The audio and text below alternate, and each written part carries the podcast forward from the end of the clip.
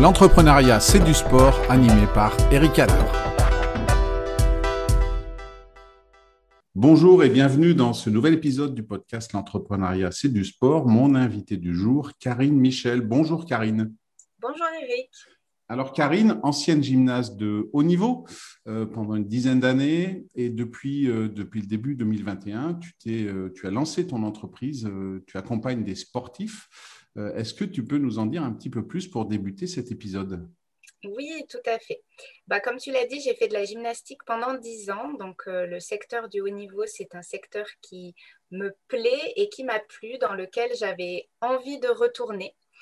Je ne savais pas trop comment parce que bah, par la pratique, ce n'était pas possible. Hein. À mon âge, euh, on sait que la carrière sportive est finie.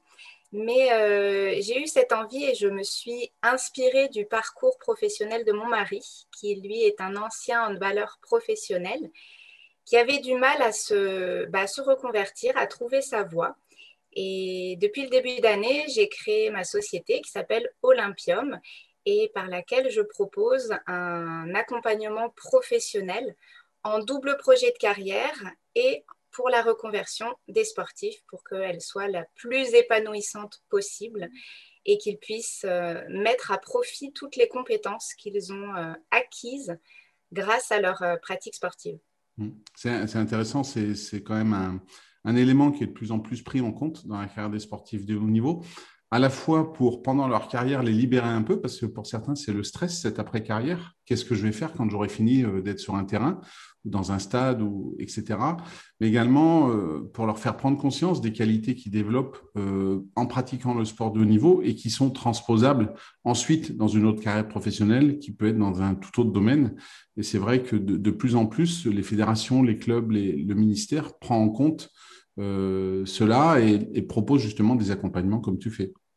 Oui, bah, comme tu le dis, l'idée, effectivement, euh, lorsqu'il s'agit d'un double projet de carrière, c'est vraiment de pouvoir libérer l'esprit du sportif pour qu'il soit euh, serein voilà, par rapport à son activité professionnelle et qu'il puisse se consacrer à 100% dans la pratique de sa carrière sportive, qu'il puisse vraiment euh, ben, performer au, plus possible. Et par rapport à la reconversion, ben, comme tu le dis, aujourd'hui, les fédérations, les clubs prennent de plus en plus en compte, l'après-carrière.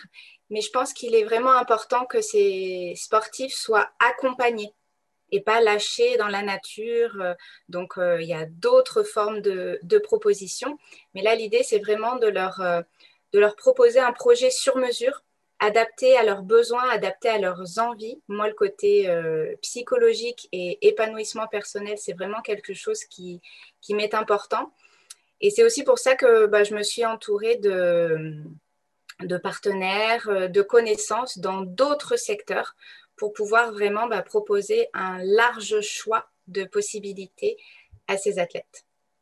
Et du coup, alors parmi les sportifs que, tu as pu euh, côtoyer, soit pendant ta carrière gymnique, soit en tant que passionné de sport, ou les sportifs que, tu vois actuellement, est-ce qu'il y en a un euh, dont, tu, peux t'inspirer, qui t'a motivé et, qui, à un moment ou un autre de ta vie, alors qu'il soit masculin ou féminin, quel que soit le sport, hein, d'hiver ou d'été, olympique ou pas, est-ce qu'en tête, tu as un nom qui ressort euh, dans tous ces sportifs et quand tu penses à lui, tu te dis, ah ouais, c'est quand même quelqu'un qui est, assez fantastique? Oui, bien sûr. Alors, euh, bah, c'est en gymnastique. Hein. C'est une personne que je n'ai pas pu côtoyer de près. Je pense peut-être que sur une compétition, je l'ai croisée de loin, mais je ne lui ai jamais parlé. C'est Nadia Comaneci. Donc, c'est la plus grande euh, gymnaste de tous les temps. C'est une Roumaine qui est née dans les années 60. Elle a débuté sa carrière internationale à seulement 10 ans, il me semble, et elle a eu en tout cas son premier titre national à l'âge de 9 ans. Donc, euh, comme on le voit, la gymnastique, c'est un sport effectivement très exigeant, mais surtout qui se pratique très jeune. Et elle a eu une carrière euh, longue. Elle a eu la plus belle carrière tout simplement parce que c'est la seule gymnaste au monde à avoir eu sept fois la note maximale la note parfaite. Donc, euh, j'imagine que, que toi, que tous les, auditeurs, les auditeurs pardon, ont, pratiqué la gymnastique, que ce soit à l'école, et se rendent compte de la difficulté. Parce que la gym, on, fait une roulade, on fait un salto, on fait un double salto arrière. Il faut arriver, il faut pas qu'il y ait un bras qui bouge, il faut que les pieds soient serrés, il faut pas faire un pas, parce que ça, ça enlève des petits dixièmes. Donc la note parfaite, ça veut dire que son mouvement, et surtout du début à la fin, était parfait. Ce qui m'impressionne aussi, c'est qu'à l'époque, euh, bah, elle n'avait pas du tout le même matériel qu'aujourd'hui, c'est-à-dire très concrètement que le sol, aujourd'hui, il rebondit un petit peu. Avant, c'était sur des bandes roteurs. Mmh. Donc, c'est encore plus impressionnant les, les difficultés qu'elle faisait. Et je me suis renseignée un petit peu sur son parcours aussi. Et j'ai trouvé intéressant le fait que, en fait, après les JO de Montréal en 76, le gouvernement l'a obligée à changer d'entraîneur. C'était des entraîneurs, les Caroli, donc un, couple d'entraîneurs qu'elle avait depuis le début, depuis ses débuts en maternelle. Et quand le gouvernement l'a obligée à changer d'entraîneur, ben, les performances ont diminué. Elle a eu aussi des soucis euh, personnels et du coup, elle n'était plus reconnaissable. Donc en seulement un an, on lui a autorisé à revenir avec ses entraîneurs. Et du coup, je trouve ça intéressant le, le côté, euh, la relation entraîneur-entraîné, qui est vraiment primordiale, je pense. Encore plus peut-être dans un, dans un sport individuel, parce que ça veut dire que ben, l'entraîneur, c'est vraiment notre référent. Alors, comme tu le disais très bien, quand on fait un sport individuel, on n'est jamais seul. Mm. On a toujours euh, une équipe autour de nous qui est dédiée à la performance du sportif. En gym, on peut faire des compétitions en équipe, mais quand on est sur la poutre, quand on est sur la barre, quand on est au sol, ben, on est seul. On est seul, on est, on est seul, oui.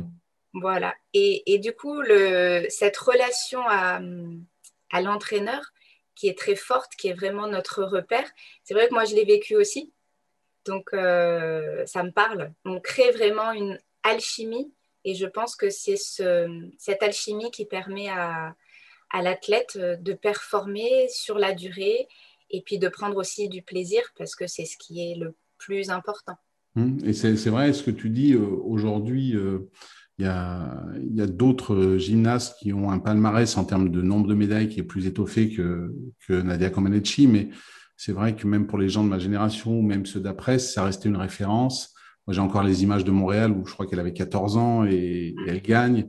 Il y, a, même la technique qui suivait pas puisque le tableau d'affichage, ils avaient prévu de mettre que 9.9. La note maximale était de 10 à l'époque. Et ils se disaient, c'est pas possible d'avoir 10. Et en fait, quand elle finit son mouvement, elle a 1. 1.0 et, donc euh, c'est là elle a révolutionné un peu son sport. Et, c'est vrai que tu parlais de ce sport individuel, de la relation entraîneur-entraîné. Aujourd'hui, tu t'es lancé en, entreprise individuelle. Mhm. Est-ce que tu ressens, tu, le disais un peu en introduction en disant que tu allé voir des personnes dans d'autres domaines à côté.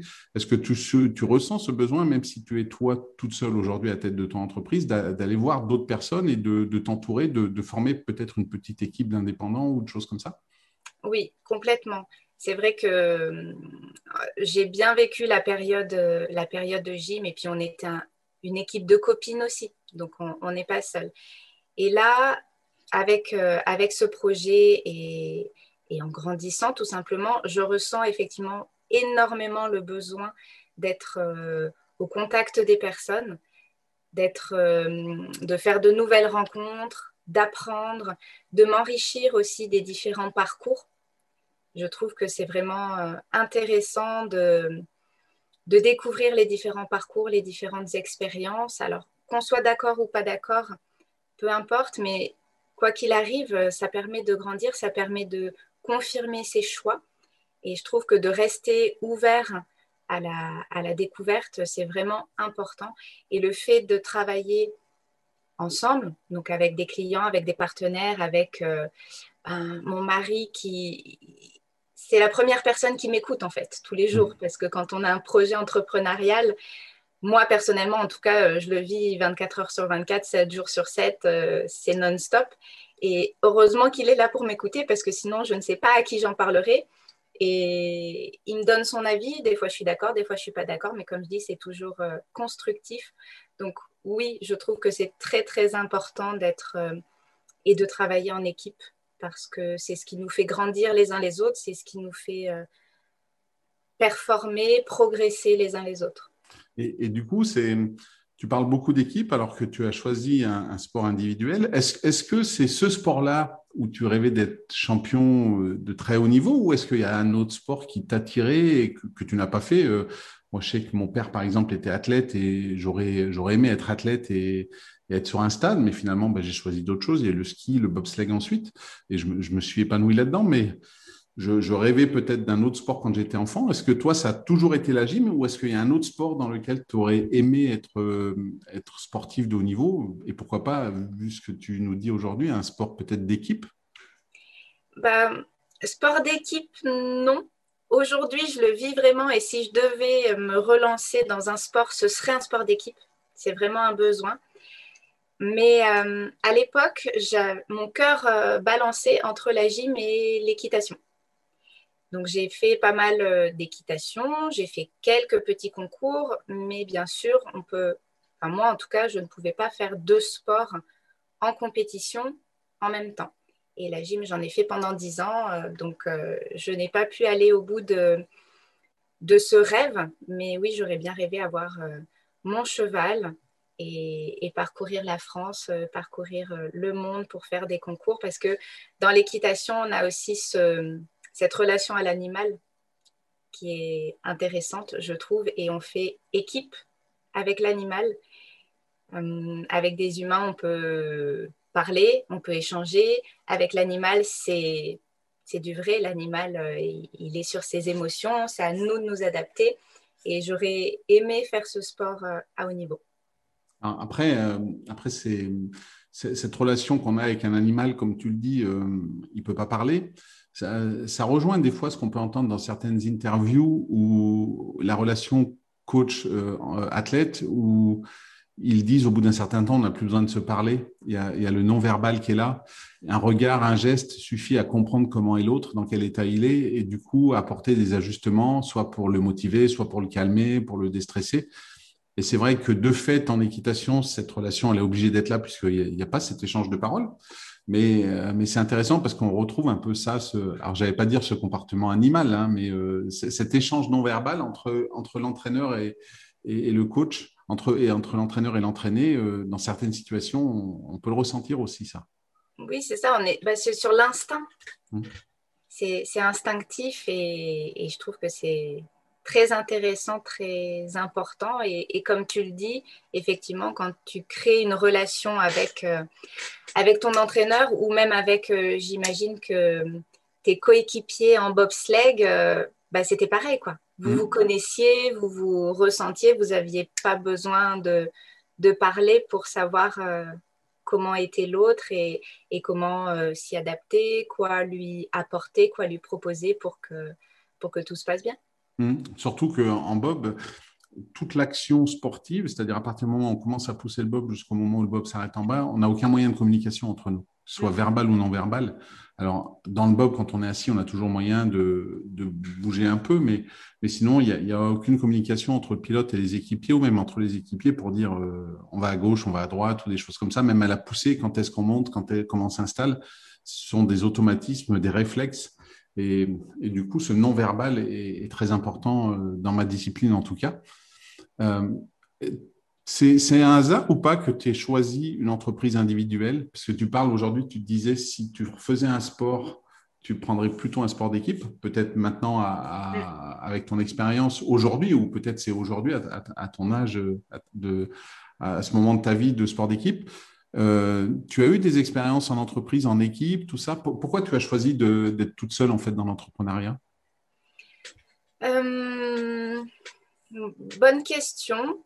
J'ai parce que c'est ma deuxième expérience entrepreneuriale. Il y a dix ans, j'ai fait du coaching à domicile. Mm-hmm. Et puis, par, euh, par choix, j'ai préféré aller vivre à la campagne et donc arrêter cette activité j'ai eu une expérience euh, bah, dans un, voilà, une, grande marque de distribution d'articles de sport. Et j'aime, euh, je sais pas, c'est ce côté euh, indépendance, ce côté choix. Et ce qui me, ce qui me plaît, c'est surtout que, que ça réussisse ou que ça réussisse pas, j'en suis responsable et je m'adapte. Et je pense que la gym m'a appris cette, euh, cette compétence d'adaptation très rapide. Parce qu'en gym, quand on se lance dans un élément, qu'on est euh, en l'air en train de tourner et que on se rend compte que notre bras il n'est pas au bon endroit ou que euh, la difficulté elle n'a pas la, la, forme sautée, que la technique n'est pas là, il faut qu'on se réajuste, mais on a un millième de seconde pour se réajuster. Et ben, on est obligé de le faire tout simplement parce que sinon on, fait une chute et la chute elle peut être très très grave. Si on tombe sur la tête, voilà, on n'a pas le choix. j'aime ce côté rapidité, je pense. Déjà d'assumer le fait que si ça réussit, ben, c'est grâce à moi. Si ça rate, c'est moi et je m'adapte pour réussir. Et je pense que c'est ce côté, voilà, je peux décider assez rapidement, je peux changer rapidement d'avis alors que quand on est en équipe, effectivement, ben, une proposition, on doit euh, ben, la faire à tout le monde et on discute. Voilà, j'ai ce côté, Oui, ce côté un petit peu de, lenteur me, ben, me dérange et je préfère y aller même si je me trompe, que, euh, sachant que c'est quand même euh, réfléchi quand j'y vais. Mais je pense que c'est pour ça que j'aime bien fonctionner ce côté indépendant mais en s'entourant de personnes pour apprendre des autres, pour s'enrichir des autres, pour échanger. Euh, voilà. Hmm. Alors, je, me doute que ce côté préparation que, que tu avais en gym, tu l'as aussi euh, dans ton entreprise, puisque en gym, en fait, c'est euh, le jour de la compétition. Tu me diras si je me trompe, mais c'est la répétition d'un mouvement que tu as fait des, centaines, voire des milliers de fois à l'entraînement. Et, le but, c'est de le faire d'une manière parfaite, comme a pu le faire Comaneci au, au jeu de 76. Et, et c'est pas c'est pas au milieu de tes barres asymétriques que tu te dis bah tiens aujourd'hui je me sens bien je tente un triple alors que j'ai fait un double tout le temps. Tu, tu me rassures c'est bien ça c'est juste de la répétition d'un mouvement qui est qui est normé et, euh, et que tu sais que tu vas faire ça de toute façon. Oui, sachant que le jour de la compétition, tout change parce qu'on a le stress. Et moi, j'étais très sensible au stress. Donc c'est assez rigolo parce que quand on, lance, un élément, avec le stress, ça peut tout changer. C'est-à-dire que ça peut soit enlever complètement les forces et du coup, on n'arrive pas à décoller, soit au contraire, les forces sont décuplées et du coup, on s'envole et il faut réajuster. Mais oui, comme tu le dis, c'est répétition, répétition d'un mouvement. Après, on a plein de mouvements différents, il y a plein d'agrès, donc euh, moi, en tout cas, je m'ennuyais pas. Mais c'est vrai que le jour de la compétition, il faut s'adapter à ça et euh, on ne se dit pas, bah, allez, là, je me sens bien, je le tente. Non, ce n'est pas, pas possible. Et dans ta, ta vision de l'entrepreneuriat, tu as gardé cette, euh, cette préparation qui est quand même très forte en gym. Est-ce que, est que quand tu lances quelque chose, est-ce que quand tu, tu prends, tu as un nouveau euh, sportif que tu accompagnes, est-ce que tu as une grosse phase de préparation qui correspondait un petit peu à ce que tu avais l'habitude de faire en gym quand tu faisais un nouveau mouvement? Oui, oui, oui. Je pense que ça me, ça me rassure aussi. Alors, c'est peut-être euh, un défaut, si on peut dire. Il y a des personnes qui sont plus intuitives, qui ont moins besoin de, préparation, on va dire. Donc, moi, je me prépare, mais je travaille quand même sur moi pour ne pas être dans l'extrême. Ça veut dire que je me prépare. Je prépare euh, différentes possibilités, mais je laisse quand même la place à l'imprévu parce qu'à partir du moment où bah, on a quelqu'un en face de nous, on ne sait pas ce qu'il va nous dire. Donc, je laisse la place euh, à l'imprévu, mais j'ai quand même une petite préparation pour euh, voilà, ne pas arriver euh, les mains vides et, sans savoir. donc, ça veut dire que je vais me renseigner ben, sur la personne, sur ce qu'elle aime, et, pour pouvoir justement ben, déjà engager une discussion, créer un contact parce que quand on est dans le, dans le relationnel, dans l'accompagnement, c'est important ce contact. Pour moi, il y a vraiment cette relation à nouveau d'entraîneur-entraîné, de coach et euh, athlète. Pour, euh, et on doit créer voilà, une relation, une relation de confiance pour que, pour que tout se passe au mieux et que la personne puisse euh, s'épanouir. Mm. Et si je peux aider ces personnes à, à arriver à cet épanouissement, ben, ça participe à mon épanouissement à moi. C'est vraiment euh, voilà, ma petite victoire. Super.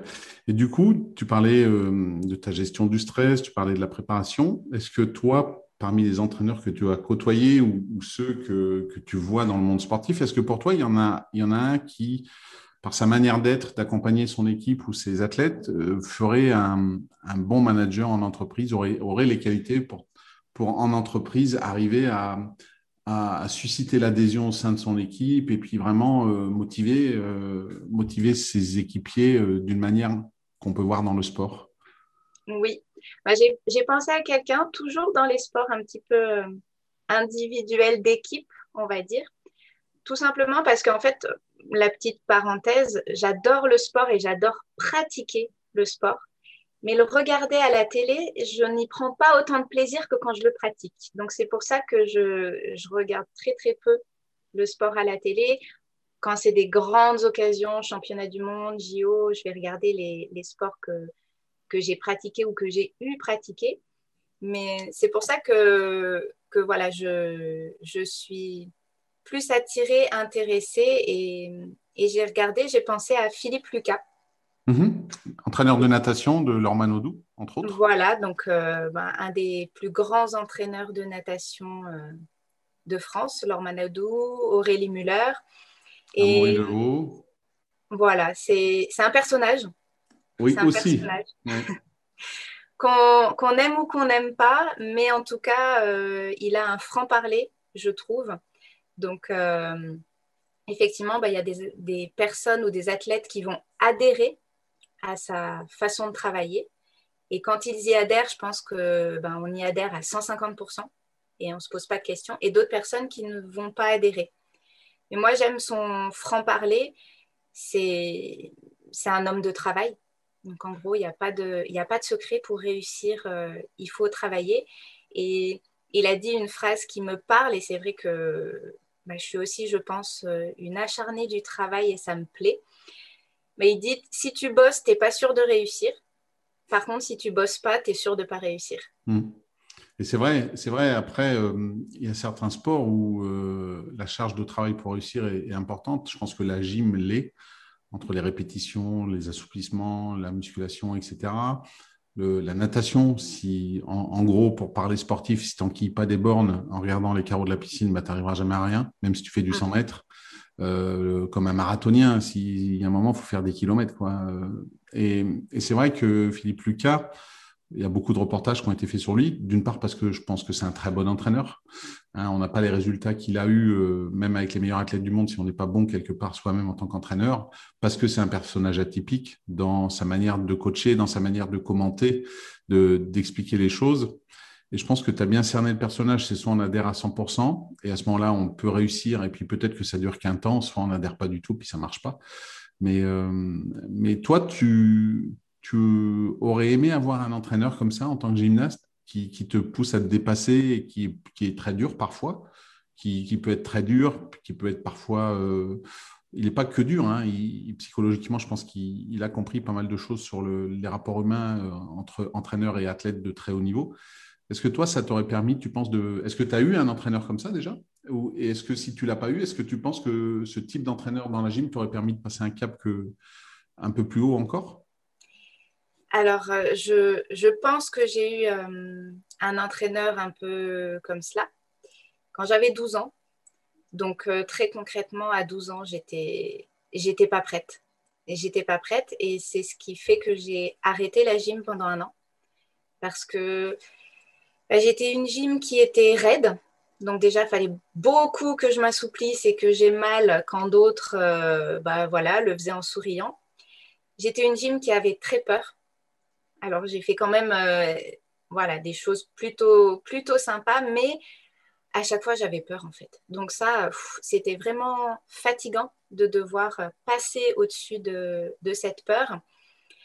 Et à 12 ans, bah, très concrètement, voilà, moi, euh, c'est pas passé à ce moment-là. Et il y en a d'autres avec qui c'est passé et qui ont du coup euh, plus performé. Moi, j'ai préféré arrêter parce que bah, j'allais à l'entraînement, je, je pleurais, que ce mhm. soit parce que c'était trop plein d'émotions en fait. Donc c'était plus c'était plus possible. J'ai décidé d'arrêter. Et à ce moment-là, j'ai suivi mon premier entraîneur, qui lui aussi a changé de club. Donc j'ai continué à progresser à mon rythme mais c'était quelqu'un qui était très empathique, très patient et qui avait cerné comment moi je fonctionnais. Donc, euh, c'est ce qui m'a permis d'avoir euh, cette carrière, entre guillemets, assez longue, parce que 10 ans, c'est assez long pour une euh, gymnaste. Donc, personnellement, non, j'aurais pas aimé avoir un entraîneur comme lui. Je pense que j'aurais pas supporté. Je pense que, que, que son, Je pense qu'à ce moment-là, j'avais pas assez confiance en moi aussi pour, euh, pour recevoir. Euh, bah voilà, les, petites boutades et, ce franc-parler, je pense que je l'aurais trop pris à cœur. Donc, euh, ça n'aurait pas fonctionné avec moi. Et, aujourd'hui, tout simplement, j'ai moins envie et j'ai plus envie d'aller dans le sport. Voilà, Comme ça. Mal à ce point-là, on va dire. Et, du coup, est-ce qu'aujourd'hui, dans, dans, le management de ton entreprise, est-ce que dans les relations que tu peux avoir avec ton mari ou tes personnes proches, il te faut quand même un petit peu ce, côté où, se dire les choses en face, et puis euh, même si parfois ça fait mal, comme peut, peut l'être parfois euh, Philippe Lucas dans ses relations avec ses, athlètes, même si je pense qu'au fond de lui-même, à chaque fois qu'il dit ça, je pense qu'il pense que c'est pour leur bien. C'est pas seulement pour, euh, pour faire mal par plaisir, mais je pense que sincèrement, il pense que la remarque qu'il fait à ce moment-là, elle est bonne pour qu'il comprenne quelque chose. Est-ce que toi, tu as besoin quand même un peu de ça de de cet échange parfois un peu vif où tu recherches plutôt l'empathie, l'accompagnement, comme tu peux nous l'expliquer avec ton, ton, entraîneur que tu as suivi dans, dans, ton club pour la fin de ta carrière gymnique? Bah, Je pense que ce qui est primordial, c'est de dire les choses et d'être vrai, parce que c'est ce qui va euh, permettre la confiance. On sait qu'à un moment donné, si c'est bien, on le dit, si c'est pas bien, on le dit. Voilà, que, que les choses soient claires. Par contre, effectivement, euh, tout va être une question d'attitude et de manière de dire les choses. Donc, euh, je pense que je vais, je vais beaucoup plus favoriser l'empathie, l'accompagnement, mais ça, c'est aussi lié à, à, mon, à mon autre histoire personnelle, tout simplement parce qu'à 20 ans, j'ai eu un très gros accident de voiture. Donc, ça m'a changé ma vision euh, du rapport au corps, du rapport à l'effort. ça m'a permis de, changer ma vision de la vie, tout simplement. Et donc, aujourd'hui, je pense que ce qui est primordial, c'est d'être vrai et de dire les choses au moment où il le faut. Voilà, pas, pas d'attendre, mais par contre, euh, voilà, d'une manière. Euh, Avec la manière. Voilà, plus, plus délicate. D'accord. Donc, une, qualité, l'empathie, qui est, qui, est souvent nécessaire dans ces rapports-là. Et justement, en parlant de qualité, est-ce que toi, tu, il y a une qualité que tu associes aux sportifs de haut niveau euh, que tu n'as pas, mais que tu aurais aimé avoir ou que tu aimerais avoir aujourd'hui? Alors aujourd'hui, je me suis observée et je trouve que c'est bien pour avancer, pour progresser. Et effectivement, je pense que ce qui me manque aujourd'hui, c'est de la patience. C'est-à-dire que j'admire les athlètes qui vont, euh, qui vont tout miser sur euh, voilà, les Jeux olympiques dans quatre ans et qui vont garder pendant quatre ans euh, un fil conducteur. Alors bien évidemment, il y a des, il y a des compétitions hors crise sanitaire, il y a des compétitions entre, mais par contre, leur objectif, c'est les JO. Donc garder cette motivation, cette persévérance pour cet objectif dans quatre ans, c'est vrai que moi, je manque un petit peu de patience. J'aime bien avoir les, les résultats de ce que j'ai mis en place assez rapidement parce que ça me permet justement bah, soit d'apprécier mon travail, soit de réorienter. On est toujours dans, dans, ce que je te disais tout à l'heure par rapport à la vitesse des choses, je pense. Donc je pense que si j'étais un petit peu plus patiente, ben, peut-être que, que ce serait plus intéressant pour, euh, pour moi et, pour mon parcours. Après, euh, tous ces athlètes qui ont qui ont un objectif à 4 ans, hein, euh, euh, ils, ont aussi, comme tu le disais, des, points de passage. Et du coup, euh, je pense qu'ils fonctionnent comme ça. C'est-à-dire que tu ne peux pas te dire juste, bah, je m'entraîne pour dans 4 ans. C'est-à-dire que tu vas avoir des championnats d'Europe, du monde, puis même sur une saison, tu vas avoir des cycles qui vont être de 1, 2, 3 mois, puis après chaque semaine. Donc, je pense qu'il y a ce rythme-là moi, je l'ai expérimenté durant ma carrière, à la fois d'athlète et, de, coach sur des équipes olympiques. Et, on a cette, progression. Ce qui change dans le monde du sport par rapport à l'entrepreneuriat, pour moi, ou dans l'entreprise, c'est que les échéances sont imposées par l'extérieur. C'est-à-dire que quelles que soient les, compétitions, en club, en fédération internationale, les Jeux, ben, on nous dit, ben là, on sait que les Jeux, par exemple, à Paris, c'est en 2024. Alors normalement, hein, hors crise sanitaire, on sait que ça va plutôt être l'été. Est-ce que ça sera du 25 juillet au 9 août ou des choses comme ça? Puis après, on va même savoir le jour de la compétition, puis l'heure. Il faut être prêt ce jour-là. quoi. Alors qu'en entreprise, ben, des fois, on peut lancer un produit. On se dit, ben, tiens, c'est dans deux mois, mais si c'est en deux mois et demi, parfois, ce n'est pas, pas pénalisant plus que ça. Et des fois, il vaut mieux retarder de 15 jours pour être prêt, alors qu'en sport, on n'a pas forcément cette, euh, possibilité. Et, la, patience, pour moi, on la, cultive en, définissant bien ses objectifs et avoir une belle vision à long terme. Euh, ce que j'appelle la vision à long terme, à 4 ou 8 ans même. Hein. Pour certains, c'est deux Olympiades. C'est une Olympiade pour construire et puis une Olympiade pour gagner. Et, ça, c'est un gros axe de travail que les sportifs ont je pense qu'on peut augmenter comme axe de travail dans l'entreprise et, peut-être que plus que la patience, c'est peut-être une, vision à long terme euh, qui te manque. Je ne sais pas, hein, je ne te connais pas assez pour ça, mais... Euh, c'est possible, j'entends et j'écoute euh, tous les conseils. Hmm. Je ne sais pas si aujourd'hui on, part sur une Olympiade. Est-ce que tu as déjà prévu où tu voudrais être en 2024, par exemple? Je ne sais pas. J'ai visualisé, mais ce n'est pas, pas noté, noté très clairement. Mais, ta remarque est pertinente parce que moi aussi, je me suis souvent demandé comment font les meilleurs athlètes pour être toujours autant motivés. Un Michael Phelps qui a gagné 28 médailles olympiques, un Martin Fourcade qui pendant presque 10 ans a été le meilleur mondial. Comment chaque année il a pu se renouveler dans la motivation? Oui, il y a la motivation et de gagner, mais je ne suis pas sûr que ça suffise. Euh, il faut aller chercher autre chose de plus profond et, moi ça, ça m'intrigue et c'est une réponse que je n'ai pas encore personnellement. Mais, euh, mais je, comprends aussi euh, ton, cette qualité-là qui est la patience et qui n'est pas facile à avoir. Oui, ça se, ça se cultive, je pense. Et tu, tu parlais tout à l'heure de, de, la compétition, des échéances, du jour même et, et du fait que le sportif, euh, bah, ce rythme-là lui était imposé. Et c'est vrai que dans l'entrepreneuriat, ça va demander aussi beaucoup, beaucoup d'autodiscipline pour justement s'imposer à soi-même ce rythme et se fixer ses propres euh, échéances. Mmh. C'est vrai. Et, j'ai été entrepreneur aussi et c'est vrai que les journées, des fois, tu, passes ta journée euh, au bureau où tu es à la fois un moment euh, responsable de la communication, du marketing, es un moment tu commercial, un moment tu es développeur parce que tu fais ton site web et, tu fais tu es, aussi comptable parce que tu fais, euh, tu fais tes factures, tes devis, etc. Et d'un côté, c'est enrichissant. Moi, je trouvais ça enrichissant parce que tu fais plein de choses, mais d'un autre côté, des fois, à la fin de la journée, tu te dis, euh, j'ai tout fait et rien fait. quoi. Et c'est facile de se laisser prendre d'un côté ou de l'autre. Et ce euh, c'est pas évident de cette organisation en termes de, de d'entrepreneurs. je pourrais comparer ça peut-être à vos différents agrès en gym. Je crois que les filles, vous en avez quatre, c'est ça? Et, voilà, il y a un moment, euh, je pense que dans une journée, tu fais un peu de tout. Tu fais euh, de la poutre, du sol, des, barres et du saut de cheval. Et euh, il y a un moment, il faut aussi se centrer sur quelque chose et se dire le moment présent, je fais de la poutre. Et c'est de la poutre. Et je ne suis pas en train de penser aux barres. Et c'est un peu pareil quand tu es entrepreneur, je pense.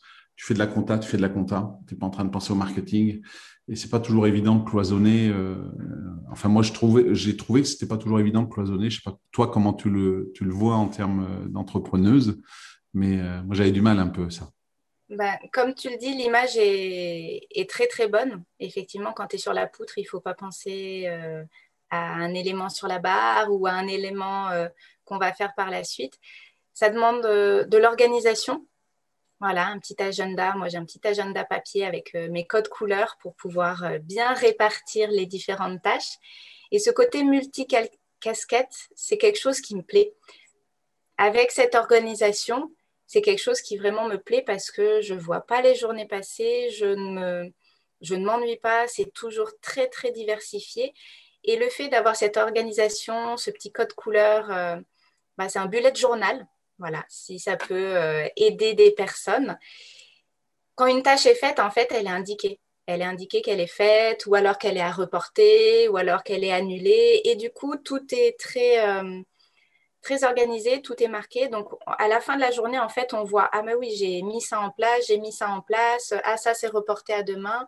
Donc, euh, c'est très pratique. Un petit conseil à tous les entrepreneurs qui ont du mal justement avec l'organisation. Le bullet journal, c'est vraiment très pratique pour s'organiser, pour avoir une vision de ce qu'on a mis en place et de ce qu'on a à faire. Puis ça permet aussi de se récompenser en, visualisant le travail qu'on a accompli et de se dire oui, non, je n'ai pas rien fait, c'est une sensation, mais finalement j'ai fait pas mal de choses euh, dans ma journée. Tout à fait, comme tu le disais, euh, tu avais l'impression à la fin de la journée d'avoir tout fait et rien fait. Et c'est vrai que si on n'indique pas, et c'est aussi important de, reconnaître le travail que l'on a fait et de se récompenser, ah bah oui, mais j'ai fait ça, j'ai fait ça, euh, bon bah c'est bien. Ben, super, Karine. Euh, quels sont, quels sont pour, pour, finir cet épisode, quels sont tes, projets Qu'est-ce que tu mets en place là dans, les semaines, dans les mois qui viennent? Peut-être préparer déjà la prochaine rentrée en septembre. Euh, sur, quoi tu, sur quoi tu focuses en ce moment? Alors, j'ai pas mal de, projets, hein, que ce soit à titre personnel, à titre sportif ou bien évidemment à titre entrepreneurial. Donc mon idée, bah, c'est bien sûr de, faire grandir la société et j'ai hâte de pouvoir euh, aller à la rencontre des athlètes, des clubs, euh, des, personnes, vraiment aller à leur rencontre parce que je pense que le relationnel est beaucoup plus agréable lorsque l'on rencontre les personnes. Donc j'ai hâte de pouvoir à nouveau me déplacer. Et euh, j'aimerais beaucoup, je me suis fixée comme objectif sportif parce que ben, j'ai besoin de, ce challenge. J'aimerais courir un marathon avant mes 40 ans. Donc ça me laisse quelques petites années, des années d'entraînement aussi, parce que l'idée, c'est bien évidemment pas de se blesser. Donc voilà, je me suis fixé comme objectif euh, de, courir un marathon dans 4 ans, pour le plaisir. Hein. pas de, je ne vais pas me fixer de temps, je veux juste le finir. D'accord. Ben écoute, c'est un deux beaux projets, à la fois perso, sportif et euh, professionnel. Euh, je ne manquerai pas de mettre euh, des liens dans la description de l'épisode pour les, personnes qui voudraient te suivre, à la fois sur le côté marathon. Peut-être que tu vas trouver des, collègues vers chez toi d'entraînement. Avec plaisir. Et puis sur le côté professionnel. Et n'hésite pas à, nous donner des nouvelles sur les sportifs et les clubs que tu vas accompagner, qu'on puisse suivre ça avec grand intérêt. En tout cas, merci Karine pour cet échange. Merci à toi. Et puis à tous les auditeurs, je vous donne rendez-vous très vite pour un, prochain épisode du podcast L'entrepreneuriat, c'est du sport. Bonne journée à tous.